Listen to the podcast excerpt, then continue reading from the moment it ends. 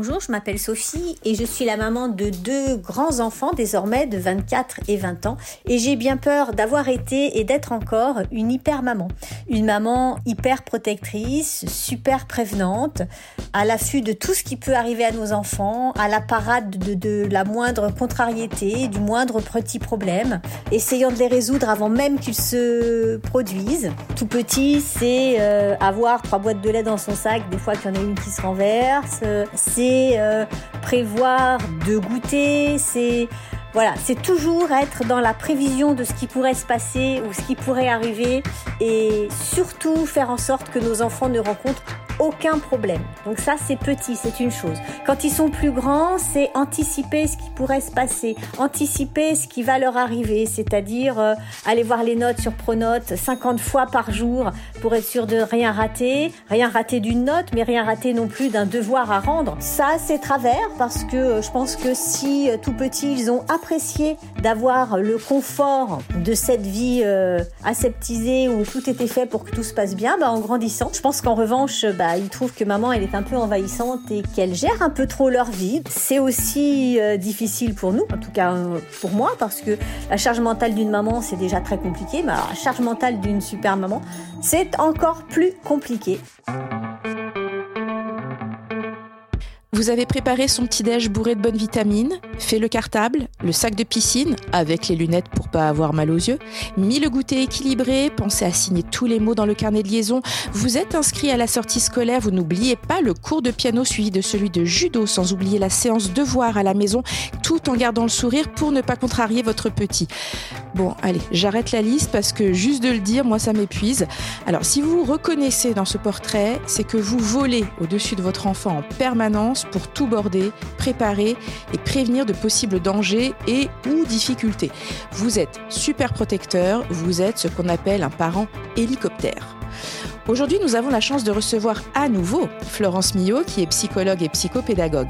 Elle est spécialisée dans l'accompagnement thérapeutique des émotions des enfants et de leur famille et nous avait déjà porté secours pour gérer le confinement à la maison. Là, elle va nous aider à cerner les causes et conséquences de cette hyper protection parentale. Bonjour, je suis Dorothée Saada, la maman curieuse qui, pour parents, cherche comment on fait chez les autres pour vous aider à trouver des solutions avec vos enfants. Bienvenue dans ce nouvel épisode de notre podcast Parents galère sa mère, un épisode Parents hélicoptère attention au crash. Bonjour Florence Millot. Bonjour Dorothée. Je vous remercie euh, d'intervenir à nouveau euh, donc sur le, podcast de Parents galère sa mère pour parler de ce sujet de ces parents euh, hélicoptères qui, font partie de ces gens qu'on dit impliqués dans une hyper-parentalité. Mais c'est quoi au juste une hyper-parentalité? Vous pouvez nous expliquer? Alors c'est un petit peu difficile à expliquer, c'est surtout quelque chose qui se ressent. C'est-à-dire que c'est tout à fait normal et on est tous comme ça en tant qu'adultes ou parents de s'inquiéter pour son enfant, de hmm. vouloir le protéger, de s'inquiéter euh, pour euh, tout et n'importe quoi, surtout avec l'actualité. Ça, c'est normal. Par contre, quand on rentre dans une hyper-parentalité, c'est souvent en lien avec justement cet hyper-lien. C'est-à-dire qu'on est incapable de lâcher son enfant. Même quand finalement ça va et qu'on a abordé un petit peu tous les dangers, on a toujours une question qui plane, un doute et on a toujours envie d'être là. Par exemple, un parent hélicoptère, euh, ce serait un parent qui, une fois que l'enfant est à l'école, et ça on en a beaucoup parlé avec certains parents, ils restent derrière la grille. Alors quelques minutes, oui, mais parfois c'est beaucoup plus. Parfois, même pendant la pause déjeuner, ils veulent aller regarder si tout va bien. Ils essayent d'observer. C'est des parents qui euh, euh, font confiance à leur enfant sur la question du portable, mais pas vraiment. Ils ont besoin de contrôler. Ils ont besoin de, de pouvoir checker. En fait, c'est être parent comme tous les parents, mais avec une grande inquiétude qui plane. Et cette inquiétude fait que on est toujours en fusion avec son enfant, comme si on n'avait pas assez confiance en lui pour qu'il se débrouille et qu'on avait besoin d'être là pour tout. Donc, c'est des parents qui diront euh, on fait les devoirs. Donc, on dit souvent, mais au-delà de ça, le on être à côté. Être à côté, c'est avoir envie d'avoir même la note avant même qu'ils la reçoivent. Mm. C'est toujours s'inquiéter finalement de la note qu'on a eue soi-même. Hein. Euh, c'est d'être toujours dans cette espèce d'hyper-lien qui fait mm. que bah, ça nous rassure parce qu'on a l'impression d'être ce bon parent, être ce super parent qui va tout faire pour que son enfant soit confiant. Donc, qui va tout faire et qui surtout croit qu'il a le pouvoir de donner confiance à son enfant, le pouvoir de pouvoir le protéger de tout, le pouvoir qu'il grandisse bien et qu'il soit heureux. Mais ce qu'on se rend compte, c'est que c'est souvent l'inverse. C'est-à-dire que quand le parent est hyper présent, au-delà du mot hélicoptère, c'est une métaphore, mais quand il est trop présent, l'enfant a tendance à perdre confiance ou alors a tendance à mentir. C'est-à-dire que comme l'enfant se sent un petit peu envahi par ce parent qui veut tout contrôler, mmh. euh, il a tendance à faire ce pas de côté et ne plus dire les choses, euh, ne pas vouloir euh, décevoir le parent, donc il finit par plus trop raconter, ou dans la question des devoirs, quand on observe que le parent est toujours là, dès que l'enfant se retrouve tout seul à l'école, il, se sent perdu, donc c'est eh trou noir. Alors quand il rentre à la maison, bah, c'est un petit peu la honte parce qu'avec tout le travail qui a été fait le week-end, il se retrouve avec une mauvaise appréciation. Et si vous voulez, c'est comme si il y avait une locomotive qui, tirait tous les wagons, mais les autres wagons, dès que la locomotive n'est plus là, évidemment, euh, bah, ça fonctionne plus.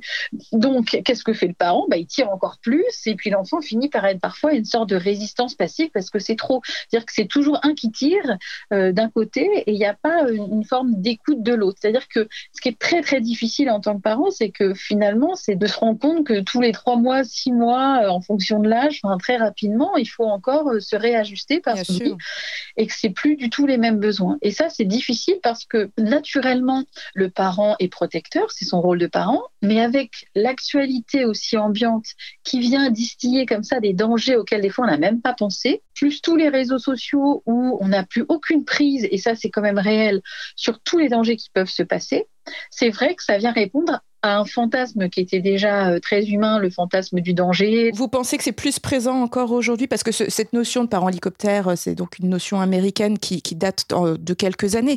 Mais, mais vous pensez que euh, voilà, ce, cette hyperparentalité n'existait pas il y a quelques décennies? Alors les parents ont toujours été inquiets, mais effectivement, alors je ne sais plus l'étude exacte, mais la, question c'était pour les enfants, dans quel périmètre ils peuvent s'éloigner de la maison. Mm. Et on avait observé que 10 ou 15 ans avant, ils pouvaient voilà gambader, aller à l'école, traverser, euh, faire un petit peu leur vie et qu'aujourd'hui, rien que ça, ça pose question et qu'en 2023, les enfants ne sont plus seuls ni pour aller à l'école ou alors on est très inquiet quand ils le sont et ils ont une application, une montre.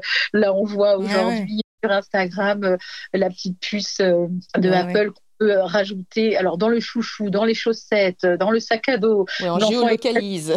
voilà, on le géolocalise de partout. Et ça, c'est un fantasme humain. On a toujours besoin de contrôler, on a toujours besoin de savoir qu'est-ce que fait l'autre, à quoi il pense, etc. Mais comme les réseaux nous offrent cette possibilité de regarder tout ce qui se passe dans la vie de, l'enfant ou même de son conjoint, euh, toutes ces, puces qui nous géolocalisent, euh, qui permettent de savoir où on est, mais ne simplement quand vous prenez le taxi, maintenant, vous pouvez partager, tout le monde peut tout savoir. Donc, donc ça, agit encore plus sur un fantasme qui était complètement humain, de savoir comme une petite souris. J'adorerais être une petite souris pour savoir ce qui se passe à l'école. Mais bientôt, euh, il y aura peut-être même des caméras, que sais-je. Mais en fait, euh, ça cultive ce fantasme et évidemment, on a envie d'être dans le toujours plus puisque on a l'outil et c'est possible. Donc, c'est très difficile de dialoguer avec soi-même et de, et de se contraindre en disant non, c'est la vie de mon enfant, ça me regarde pas, quand on a la possibilité de tout checker, ce qui est tout à fait normal. Mais du coup, ça crée effectivement, quand c'est à l'extrême, hein, évidemment, il faut quand même replacer le contexte, on est tous un peu comme ça, donc euh, c'est pas grave. Mais quand je parle vraiment du moment où le parent même en souffre, en fait, ça c'est très important parce que avec les parents, c'est pas juste une inquiétude comme ça, c'est euh, le parent s'en rend malade et s'en rend compte aussi surtout.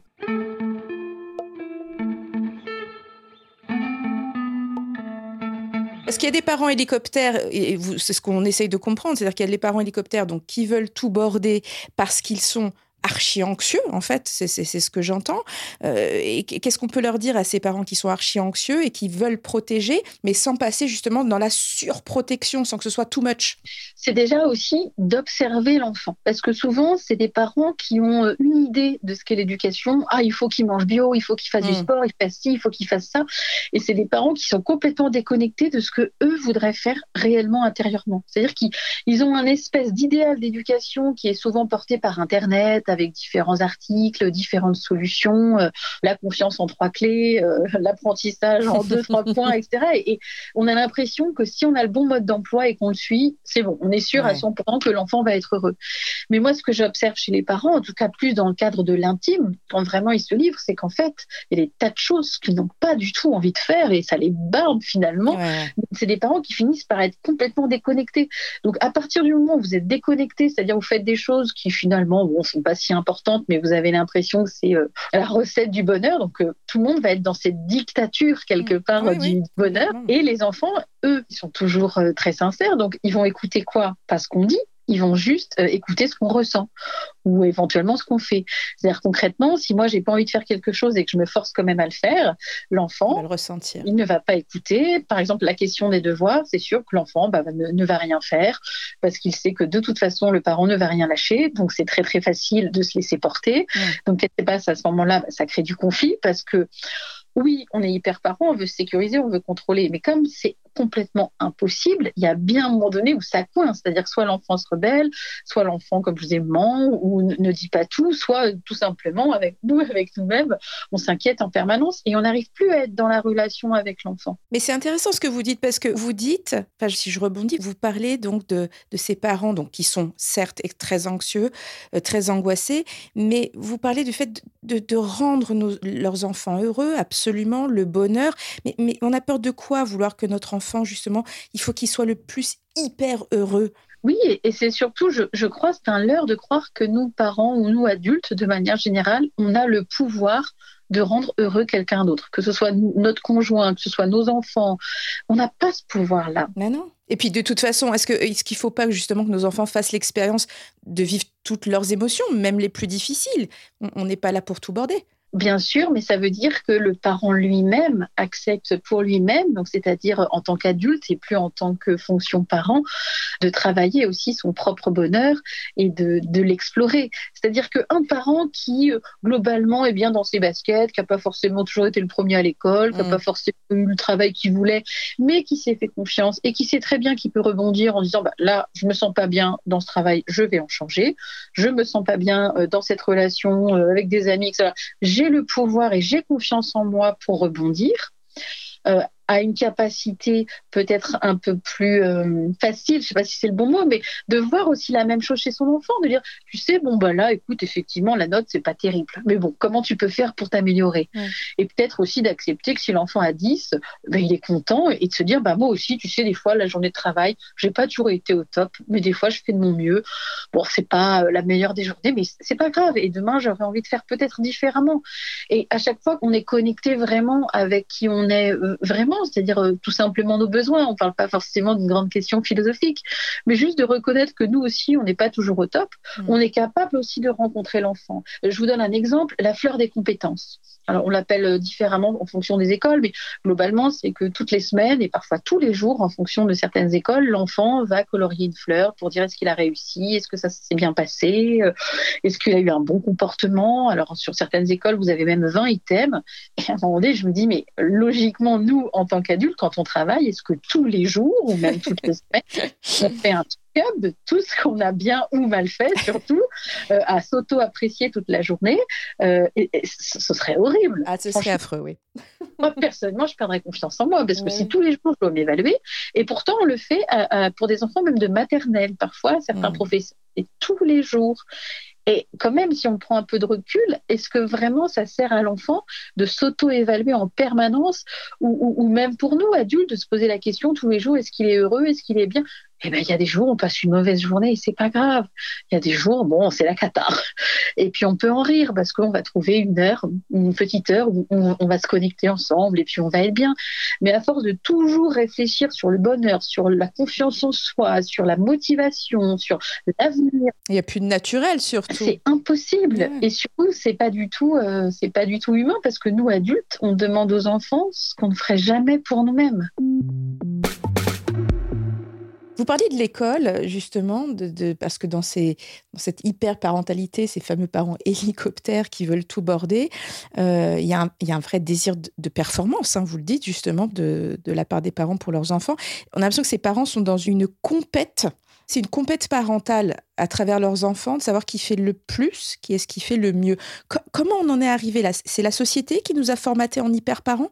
Comment vous expliquez? Alors, c'est un peu difficile comme question parce qu'il y a plusieurs réponses, mais en mm. tout cas, ce que j'observe, c'est que avant, l'enfant n'avait pas une place aussi centrale. C'est-à-dire qu'aujourd'hui, euh, on est passé d'il y a 50 ans ou peut-être même 100 ans, euh, l'enfant qui était vraiment mis sur le côté avec euh, voilà des relations beaucoup plus simples, l'enfant qui va reprendre finalement le, travail familial. On va, va pas se poser de questions, chacun a vraiment sa place. À un enfant qui a été désiré plus plus plus et maintenant au-delà d'être désiré, maintenant l'enfant est central. C'est-à-dire souvent quand on écoute les gens, il est même plus fort que le couple. C'est-à-dire c'est d'abord mon enfant et ensuite mon ou ma conjointe. Pas pour tout le monde évidemment, mais quand même, euh, on entend souvent ça. Au moins lui, il ne quittera pas. Au moins lui, c'est pour toujours, etc., etc. Et du fait que la posture ait changé, donc que, que tout soit centralisé sur l'enfant, souvent euh, ce qu'on peut appeler un peu un petit double narcissique, c'est-à-dire que l'enfant c'est devenu le prolongement de moi-même. Donc concrètement, si moi j'ai pas vraiment réussi ma vie, si moi je suis pas totalement épanouie au travail, si moi je, je pense que j'aurais pu être euh, euh, un peu plus boostée, j'aurais peut-être eu à avoir euh, une autre vie, par mmh. exemple, mmh. je, je, vais me mélanger entre guillemets avec mon enfant. C'est pour ça qu'on dit un double narcissique, c'est-à-dire que c'est lui qui va devoir réussir là où moi je n'ai pas réussi. Donc, si par exemple en, ce moment dans mon travail c'est pas terrible, je vais lui mettre une pression pour qu'il réussisse à l'école, pour qu'il choisisse son métier, pour pas qu'il soit comme moi entre guillemets, pour que lui soit plus heureux que moi. Sauf que le trajet de l'enfant, c'est pas le trajet de son parent. Euh, vous avez des parents qui sont peut-être, je sais pas moi, plus intellectuels et qui sont très heureux là-dedans, et d'autres qui se sont forcés parce que dans la famille, il fallait faire des hautes études. Donc, euh, finalement, oui, j'ai obéi euh, à la demande familiale, mais on se retrouve à 40 ans avec des, personnes complètement en perte de sens, par exemple. Hmm. Parce que finalement, à force d'avoir euh, voulu obéir, bah, c'est 10, 15, 20 ans après qu'ils se réveillent. Et pour l'enfant, c'est exactement la même chose. C'est-à-dire que être capable en soi de dire bah, à chaque fois que je mets la pression à mon enfant, à chaque fois que je veux que ce soit parfait, en fait, je suis en train de parler de moi. C'est moi qui ai envie de changer de vie. C'est moi qui ai envie peut-être d'avoir un autre métier, d'avoir plus d'amis, plus d'argent, faire du sport ou que sais-je. C'est moi qui ai envie de me donner cette possibilité.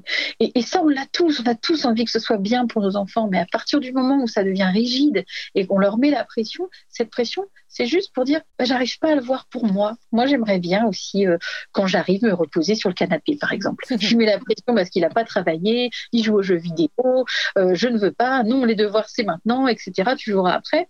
Juste se dire, mais en fait, mais moi aussi, j'aimerais bien quand j'arrive me poser et rien faire, mais juste dix minutes et qu'on me laisse tranquille.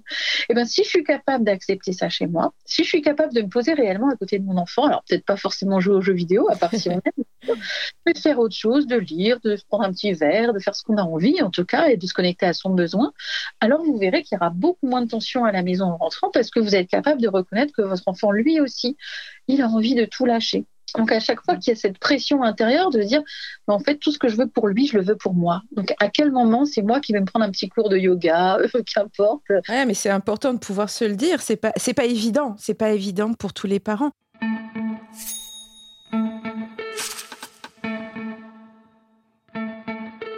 On va aller, dans, les, dans les cas les plus extrêmes de parents, euh, alors euh, hélicoptère plus plus, euh, je ne sais pas quelle expression on peut utiliser. Est-ce que vous, vous voyez des enfants qui sont très atteints psychologiquement? Est-ce que vous pouvez nous parler des conséquences que ça peut avoir sur l'enfant de, de, vouloir justement bah, tout border, tout le garder sous cloche Et puis surtout, quel message finalement envoient ses parents à leurs enfants sur le monde Souvent, alors il n'y a pas de généralité euh, évidemment, mais globalement, on observe que plus le parent est présent, plus il fait tout pour l'enfant, évidemment, moins l'enfant arrive à grandir, ce qui est tout à fait normal.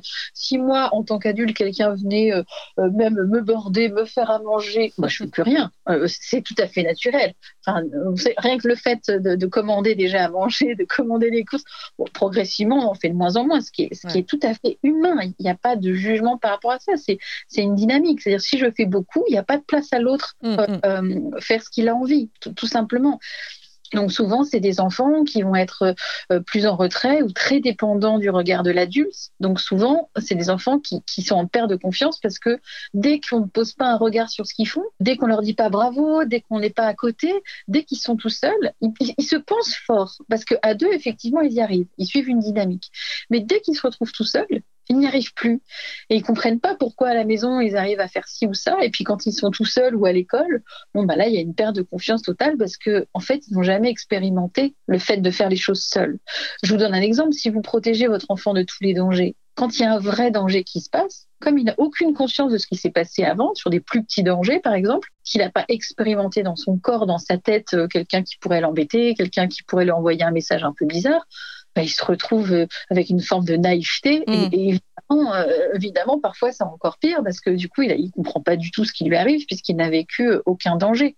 C'est la même chose si on prend un exemple plus simple, un exemple du corps. Si le parent, à chaque fois, et ça je le vois tout le temps au parc, maintenant le parent n'est plus sur le banc à regarder son enfant, il est sur le toboggan collé à son enfant pour anticiper le moindre de ses gestes. Oui, chute. Et quand l'enfant, un autre qui vient au parc pour parler à son enfant, il le recadre aussi éventuellement pour que son enfant, lui, soit euh, le roi sur le toboggan. Mm. qu'est-ce qui se passe dès que le, parent n'est plus là? Mais l'enfant, il ne sait pas comment gérer. Donc il va potentiellement un peu plus tomber, ou il va pas savoir quand quelqu'un, un autre enfant arrive, parce que l'enfant, il a besoin d'expérimenter dans son corps. Il a besoin de beaucoup d'échecs. Au contraire, quand il est petit, quand, il tombe, quand il rate son dessin, quand il rate son exercice et qu'il est un peu triste parce qu'il aurait voulu avoir une meilleure appréciation, et ça lui donne l'énergie ça lui donne le moteur pour dire mais j'ai envie, j'ai envie de, de, réussir par exemple. Alors que si on a toujours quelqu'un qui nous protège, bah, c'est très difficile parce que trouver la ressource intérieure pour dire je me détache moi-même en tant qu'enfant de mon parent, ça n'existe pas. Hein. L'enfant il va toujours rester collé. Oui, bien sûr. Mais c'est difficile, c'est difficile. est-ce que est-ce que ça existe d'être un parent? Enfin moi je me reconnais complètement là-dedans, c'est-à-dire que le, le border c'est c'est peut-être aussi plus fort que nous parce que on parlait en tout début du podcast de, de, de l'anxiété, je pense, qui prend le pas en fait. C'est surtout l'anxiété. Est-ce, qu'on peut être un, on va dire un, petit parent hélicoptère, un tout petit hélico, c'est-à-dire que on, borde mais sans que ça, n'engendre de pression ou de problèmes psychologiques sur notre enfant. En fait, on est tous à un moment donné entre guillemets hélicoptère. Le problème, il n'est pas là. C'est simplement de dire, ok, je suis très inquiète ou je suis très inquiet, mais est-ce que je suis inquiet pour mon enfant ou je suis juste inquiet pour moi? Est-ce que je suis en train de travailler ma peur à moi ou celle de l'enfant? Exemple, s'il n'a pas une bonne note, quel film je me fais dans la tête? Est-ce que j'ai l'impression que je suis pas un bon parent, qui va rater, qu'il aura peut-être pas le travail qu'il faut? Quel film je me raconte? Quelle histoire qui fait que je, je suis aussi capable de m'autoréguler pour dire ok, je suis inquiète, ok, j'ai peur, mais c'est ma peur à moi. Ça veut pas dire qu'il va se passer ça dans le réel. Et ça, ça change tout parce qu'on est capable de dire à l'enfant, tu sais, j'ai peur, mais ça, ça vient de moi. Donc toi, tu peux faire ton expérience, mais c'est vrai que j'ai peur. Peut-être tu peux aller voir papa ou, hmm. grand importe, peut-être que lui aura moins peur, fais cette expérience, mais c'est vrai que quand tu montes sur le toboggan, par exemple, que je suis toujours en train de crier, c'est vrai que des fois, j'ai l'impression que tu vas tomber, mais c'est pas parce que j'ai cette peur-là que tu vas tomber vraiment toi. C'est pas parce que moi, à ce moment-là, je suis inquiète et j'ai crié et je m'en excuse que tu vas tomber. Et si tu tombes, bah, mon rôle, ce sera aussi d'être là pour te consoler. Mais c'est vraiment de différencier, on appelle ça différencier les espaces psychiques. Ça veut dire, je sais ce qui est à moi, et même si j'arrive pas à le dépasser, on est tous comme ça, hein, on a des inquiétudes, mais en tout cas, je sais que cette inquiétude, elle m'appartient à moi. Et ça, l'enfant, c'est très structurant et c'est très protecteur de pouvoir lui dire parce que ça lui autorise consciemment, mais aussi inconsciemment, de dire tu peux vivre ta vie à toi, même si moi, des fois, bon, bah, je capote un peu, je m'inquiète. Mais c'est pas du tout la même chose que euh, s'inquiéter de mettre la pression à l'enfant pour qu'il soit comme nous et qu'il fasse exactement ce mm. qu'on lui a dit, parce qu'évidemment l'enfant va écouter et c'est très difficile pour l'enfant de se détacher, voire culpabilisant, parce qu'on se détache pas de son parent comme ça, surtout quand on est petit. Mais juste dire, tu sais, tu me connais, voilà, bah, c'est ma nature, bah écoute, je suis un mm. petit bête, fais ton expérience, mais par contre, je te promets d'être là si, voilà, si tu as un, un souci, tu peux m'appeler. Tu sais que parfois je crie un peu, tu sais que je suis inquiète, mais pour les choses très importantes, je voulais te dire que ça, par contre, euh, je serai vraiment là pour toi. Si t'arrive le moindre souci, si voilà, tu te fais vraiment embêter, si euh, il y a quelque chose qui se passe, euh, tu sais que quoi qu'il arrive, je serai là. Pour vraiment aider l'enfant à différencier les moments où finalement du quotidien on crie un peu, on est un peu râleur et puis on est mais oui, et, et, lui dire pour les choses importantes, par contre, ce sera différent. Parce que ce qui se passe pour l'enfant, c'est que si on lui donne plein d'ordres, par exemple un enfant plus grand, il peut pas sortir. Bon, bah, si à chaque fois il peut rien faire, qu'est-ce qu'il fera s'il a vraiment un danger, si par exemple, voilà, je sais pas, en lien avec la drogue, euh, avec le sexe, avec quelqu'un qui voudrait vraiment l'embêter, il dira rien parce qu'il voudra pas causer encore plus d'inquiétude et surtout il aura tellement peur de se faire juger que l'enfant, qu'est-ce qui se passe? Bah, Il se tait. Et quand il se tait, c'est là où il y a un vrai danger. plutôt que de dire, écoute, tu fais comme tu peux. Par contre, la seule chose que je te demande, c'est que vraiment tu puisses m'appeler s'il y a le moindre souci, etc. et qu'on soit vraiment transparent en disant, mais même si tu te drogues, même si tu tombes enceinte, même si, peu importe, je ne sais pas, euh, si, si y a le moindre, enfin, s'il y a la chose la plus grave possible, je veux être là pour toi. Et, et de, et, vraiment expliquer à l'enfant de dire, oui, au quotidien, des fois je t'embête, je veux pas que tu t'habilles comme ça, je veux pas que tu sortes, et puis tu sais que, euh, voilà, on n'arrive pas toujours à se comprendre, c'est vrai. Mais pour les choses importantes, c'est différent. Pour que vraiment l'enfant puisse sentir ça. Sinon, l'enfant, ce qu'il fait, c'est qu'il fait un amalgame pour tout.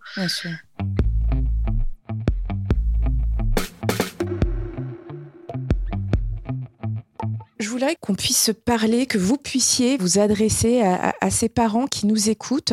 J'ai le sentiment qu'il y en a beaucoup, surtout les jeunes parents pour leur premier enfant, qui se lancent justement, vous le disiez tout à l'heure, dans, toutes ces règles euh, qu'ils peuvent entendre à droite et à gauche pour être euh, un petit peu le, parent parfait, pour pouvoir protéger leur enfant. Ça part d'un bon sentiment, c'est ce que vous disiez.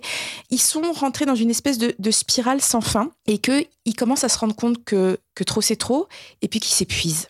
Et que ces parents sont épuisés, mais ils ne savent pas vraiment comment s'en sortir. Quels conseils on pourrait leur donner pour euh, comment lâcher prise, comment rester dans le contrôle, mais pouvoir quand même faire un pas de côté quand ils se sont embarqués là-dedans? Alors ça prend du temps, mais je dirais vraiment à chaque fois se connecter à soi pour savoir ce qu'on veut faire vraiment. Alors ça part pas forcément sur des grandes théories et des grandes explications, c'est des choses du quotidien. Par exemple, l'enfant, il veut une deuxième compote, il veut un deuxième dessert. J'ai lu quelque part qu'il faut leur donner qu'un dessert parce que le sucre c'est pas bon. J'ai lu que non. C'est-à-dire là juste à ce moment-là, à cet instant, qu'est-ce que moi, parent, j'ai envie de faire? Est-ce que ça me fait plaisir de lui donner une compote? Est-ce que je lui dis non alors qu'intérieurement je m'en fiche complètement et euh, franchement ça me ferait rien, mais je lui dis non donc je me force à dire non? C'est vraiment faire cette différence, c'est dire si j'ai envie, bah, simplement lui dire écoute, c'est exceptionnel.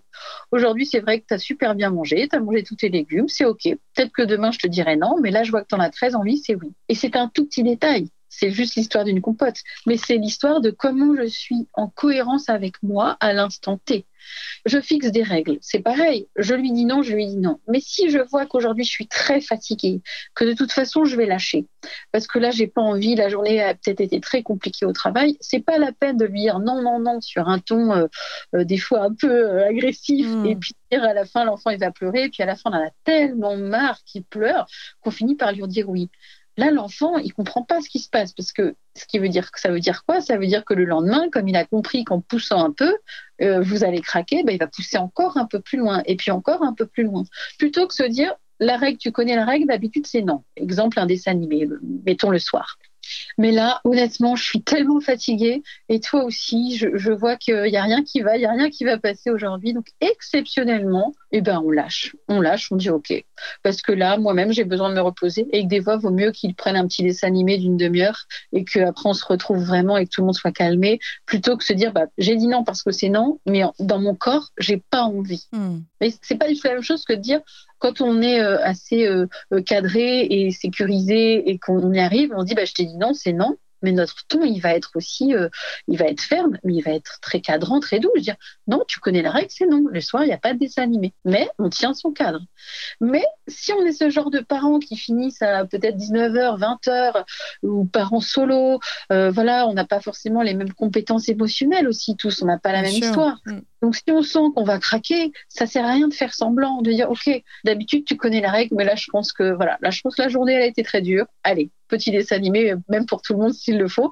Mais on gagne en cohérence. Et c'est parce qu'on va gagner en cohérence qu'on va aussi baisser en inquiétude parce qu'on retrouve la connexion. Vous voyez, il y a vraiment quelque chose qui se passe avec son enfant, mais surtout avec nous-mêmes. Donc qu'on soit inquiet, on l'est tous et on le sera, je pense, pour toujours. Bah oui. En revanche, de se reconnecter en disant j'arrête de lire tout sur Internet. Moi, j'ai pas envie. J'ai envie de te dire non. Donc peut-être que j'ai lu que dans les, la pédagogie bienveillante, il fallait faire ci, il fallait faire ça. Mais moi, j'ai pas la compétence émotionnelle et juste aujourd'hui, je suis fatiguée. Donc j'ai juste envie de te dire non gentiment, mais juste te dis non, j'ai pas envie de passer une demi-heure à tout expliquer le pourquoi du comment euh, euh, pour un bonbon ou pour un dessin animé. Et ça, ça peut aussi de revenir à cette cohérence parce que de ce que moi je peux observer au cabinet, c'est que les, parents ont maintenant besoin qu'on les autorise à dire non. Eh oui, c'est ça. Alors je ne sais pas ce qui se passe, mais il y a une espèce de, de tabou maintenant. Euh, parfois, les parents euh, recadrent leur enfant et s'excusent auprès de moi en disant oui, mais je sais que c'est pas exactement ce qu'il fallait faire. Je crois que je lui ai fait du chantage. Je me dis mais attendez, mais euh, qui qui le soir arrive et, se met à hauteur d'enfant pour parler pendant des heures? Ça, ça n'existe pas. À part si vous êtes parent au foyer, que vous avez un, un, un, un cocon familial, pas de souci d'argent, pas de souci de stress, des enfants qui écoutent naturellement, oui, c'est possible. C'est-à-dire, si on est un parent qui supporte le bruit, eh ben, très bien. Euh, on, a tous une sensibilité différente, donc on peut laisser l'enfant, ça crie, ça bouge. Mais si on a un parent qui a absolument besoin de calme, eh ben, on a le droit aussi de créer une forme d'harmonie pour que les activités soient plus calmes à la maison. C'est-à-dire avec des activités qui nous plaisent. Si vous n'aimez pas jouer, par exemple, il y a des tas de parents qui n'aiment pas être à quatre pattes pour jouer au pied de voiture, eh ben, c'est pas grave. Qu'est-ce qui vous plaît à vous vraiment euh, C'est les musées Très bien. Comment vous allez faire pour euh, emmener vos enfants et les éveiller à l'art euh, Vous, c'est le bricolage, la poterie, la cuisine bah, Super. Même à trois ans, l'enfant peut vous suivre, dire bah, Moi, j'ai envie de faire de la cuisine, donc c'est toi qui vas décorer. Par contre, bah, voilà, pour moi, jouer, tu peux jouer à côté de moi, mais tu sais bien que jouer, je peux te faire plaisir de temps en temps. Mais vraiment, moi, moi ce que j'aime partager avec toi, c'est quand on crée des choses ou quand on lit des histoires. Merci Florence Millot. Je pense que c'est un beau message de dire aux, parents, bah, vous avez le droit de vous écouter. Un grand merci d'avoir répondu à, nos questions, euh, Florence Millot. Avec plaisir. Retrouvez sur le site parents.fr tous nos témoignages et nos articles sur ce sujet. Vous pouvez nous écouter sur Spotify, Deezer, SoundCloud et toutes les plateformes de podcast. N'oubliez pas, tous les premiers samedis du mois, vous retrouvez notre nouvel épisode de Galère sa mère. Si vous avez envie que l'on aborde un thème qui vous tient à cœur, mettez-nous vite 5 étoiles et envoyez-nous vos suggestions en commentaire. Je suis Dorothée Sada, je vous ai présenté ce podcast réalisé par Nicolas Jean et co-réalisé par Catherine Akouboisiz. À très vite pour le prochain épisode de Galère sa mère.